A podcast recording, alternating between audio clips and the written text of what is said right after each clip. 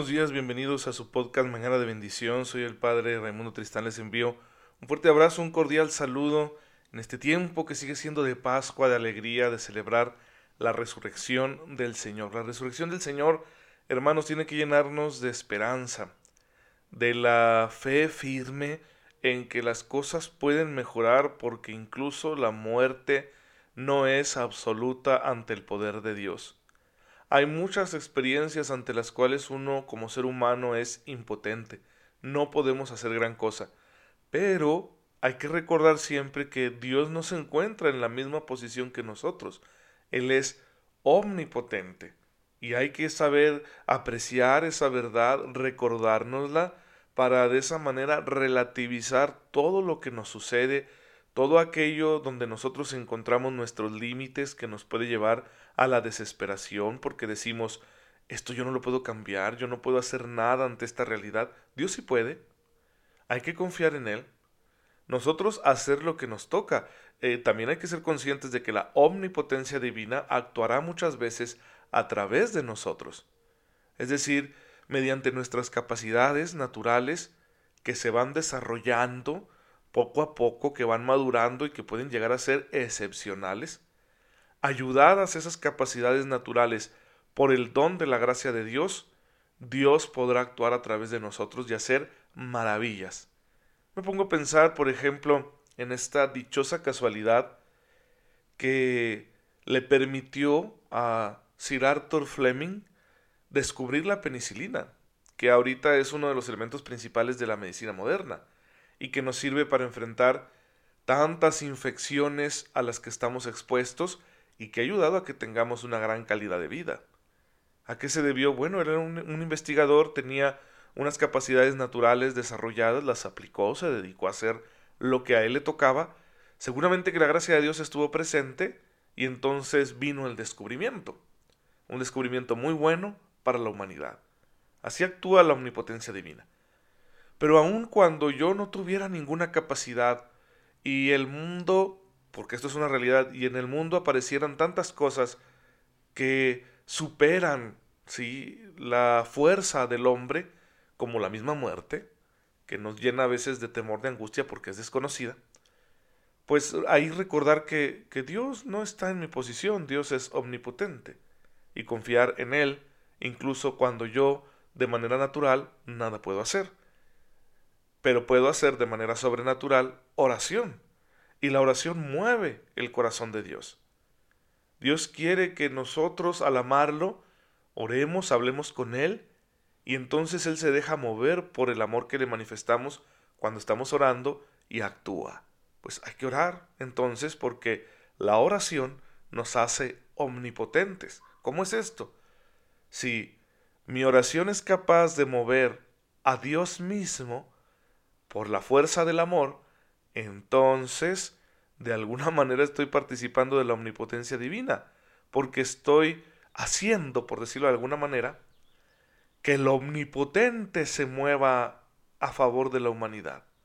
Por eso a la oración le llamamos la omnipotencia suplicante, una cosa que referimos ante todo de la Santísima Virgen María, porque no hay mejor oración que la suya. Entonces hay que orar el día de hoy eh, recordamos a Santa Claudia mártir.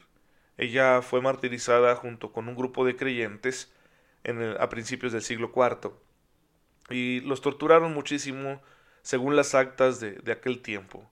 Les hicieron pasar por humillaciones muy desagradables, por toda clase de, de abusos y uno se pregunta ¿por qué permitir tanta maldad en uno mismo tan solo por permanecer adeptos a una religión. ¿Por qué no renunciar, a una de tus ideas, de tus creencias, para evitar el ser maltratado tanto? ¿Por qué aferrarse? ¿Por qué amar algo más que a la misma vida, que a la misma integridad física?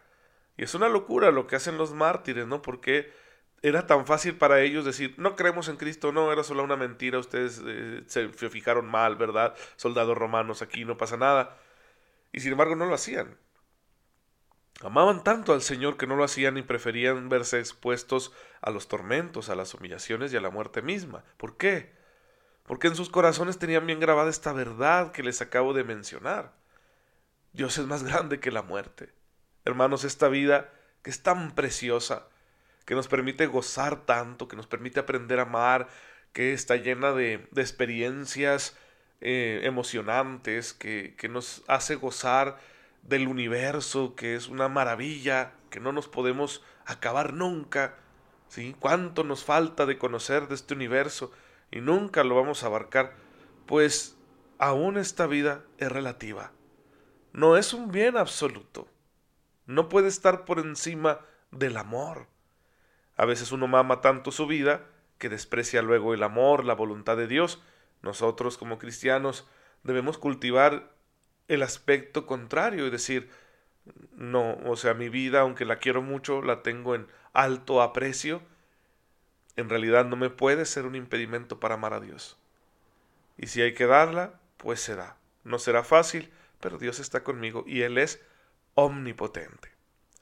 Pues bueno, hermanos, quería recordarles esto antes de retomar nuestro podcast de Mañana de Bendición con el estudio que estamos haciendo de la moral católica porque he estado ausente algunos días debido a, un problemilla ahí de salud en, mi garganta, traigo muy irritada aún y ustedes quizá lo puedan notar en, en la calidad del audio y esto es porque he estado hablando demasiado. Sí, muchas veces eh, en el teléfono, porque ahora la dirección espiritual a los seminaristas, así se las doy por teléfono, eh, también porque las mismas grabaciones que estaba haciendo, algunas transmisiones en vivo, eh, otra gente que me llama para pedir algún consejo, en fin, ahorita todo mi trabajo ha sido por teléfono, estar hable hable hable hable. Y luego cometo uno el descuido de alguna bebida helada o no tener esas precauciones y pues aquí estamos con problemas, ¿verdad? Pero gracias a Dios no, no es nada del otro mundo, solo que sí de plano no podía hablar, esperemos que esto vaya mejorando. Eh, bien, ¿En qué parte estamos de nuestro estudio? Estamos por entrar al estudio de las virtudes, ¿sí? ¿Por qué? ¿De qué se trata esto? Si estamos estudiando la moral católica es porque tenemos un objetivo. Y nuestro objetivo no puede ser otro que la santidad. Ser santos nos ha pedido nuestro Señor Jesucristo. Para ser santos hay que reflejar las perfecciones divinas y las virtudes humanas y sobrenaturales reflejan las perfecciones divinas. Entonces el hombre cristiano que está optando por una rectitud moral, lo que busca es ser virtuoso, desarrollar hábitos buenos que le ayuden a responder siempre según la voluntad del Señor ante las diferentes situaciones de la vida. Por eso en el Nuevo Testamento encontraremos constantes exhortaciones a practicar la virtud, porque es una manera concreta de ser como Dios. Y fíjense que dice San Pablo en Efesios 5.1 que hay que ser como Dios. Dice, sean imitadores de Dios, como hijos amados suyos. Entonces nuestra religión no se reduce a una experiencia sentimental, no se reduce a un cúmulo de, de ideas, de doctrinas que asimilamos más o menos intelectualmente, no se reduce a, una, un código de normas, sino que ante todo es que yo con mi vida, y esto es una cosa bien grande, ¿no? Que nos hace explotar la cabeza, nuestra religión esencialmente es que yo con mi vida muestre a Dios, que la gente pueda conocer a Dios a través de mí, porque yo soy como Dios, actúo como Dios, me porto como Dios.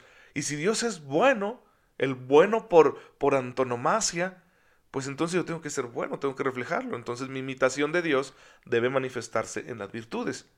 Por eso, en otras exhortaciones, el mismo San Pablo nos especificará qué es eso de ser imitadores de Dios. Dice Filipenses 4:8, todo cuanto hay de verdadero, de noble, de justo, de puro, de amable, de honorable, todo cuanto sea virtud y cosa digna de elogio, todo eso ténganlo en cuenta todas las cosas buenas que hay en la vida de un ser humano, todo el bien que un ser humano puede hacer, un cristiano tiene que tomarlo en cuenta y practicarlo. Decía San Gregorio de Niza, el objetivo de una vida virtuosa consiste en llegar a ser semejante a Dios. Semejante a Dios. Ahí está la esencia del cristianismo. Uno es cristiano para ser como Dios. Y ya, ya sabemos, mira, no somos perfectos, eh, somos pecadores, siempre tendremos limitaciones, por eso la misericordia de Dios está disponible todos los días. Sin embargo, hay que tenerlo claro y no justificarnos. No tiene caso ser un católico practicante si no pienso con seriedad ser santo. Y yo sé que a lo mejor te atemoriza esto porque eres muy consciente de tus faltas, de tus pecados, de tus defectos, pero la llamada está ahí. Y si Dios nos está llamando a la santidad, es porque Él la hace posible. Uno no va a ser virtuoso con el solo esfuerzo humano, sino que la gracia de Dios potencia todas nuestras capacidades humanas y nos permite ser auténticamente virtuosos, es decir, semejantes a Dios.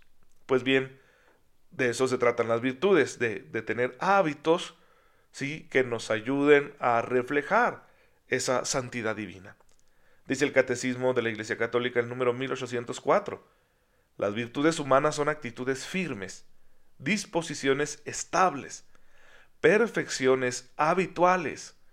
Fíjense cómo las describe, describe como algo permanente, ¿sí? Fíjense los adjetivos, firmes, estables, habituales.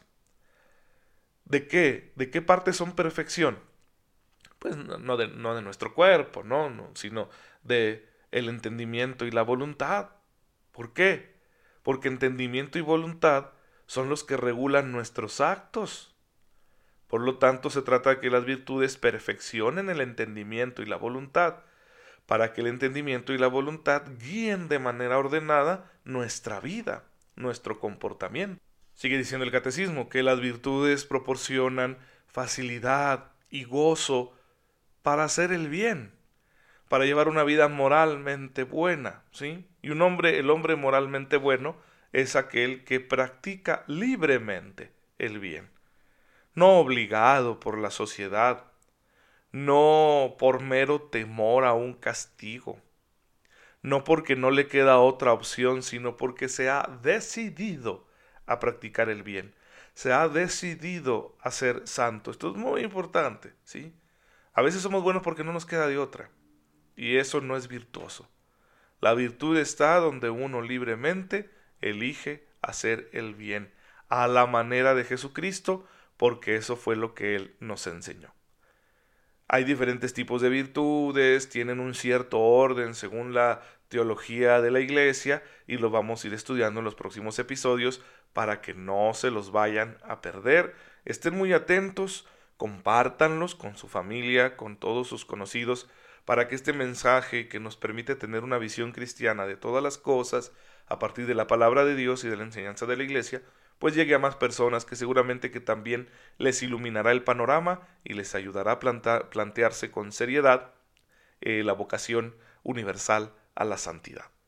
Pues hermanos, aquí le dejamos, hay que terminar para darle gracias a Dios. Yo les pido que hagan mucha oración por este servidor y que estén muy atentos porque seguimos evangelizando a través de redes sociales en la página de Facebook Padre Ray. Seguirán encontrando ustedes mucho contenido para evangelizar que les puede ayudar especialmente en estos tiempos de, confinamiento, de distanciamiento social, eh, que son retadores sin duda y que bueno, pues son un tiempo oportuno para acercarnos más a Dios, para una conversión más auténtica y para poder aprender a ser felices incluso en medio de circunstancias complicadas. Padre, te bendecimos por el don de la vida, porque nos amas tanto que nos permites tener una guía para vivir la vida según tu voluntad. Nos has dado nuestra conciencia y también porque nos enseñas a ser virtuosos, para ser como tú.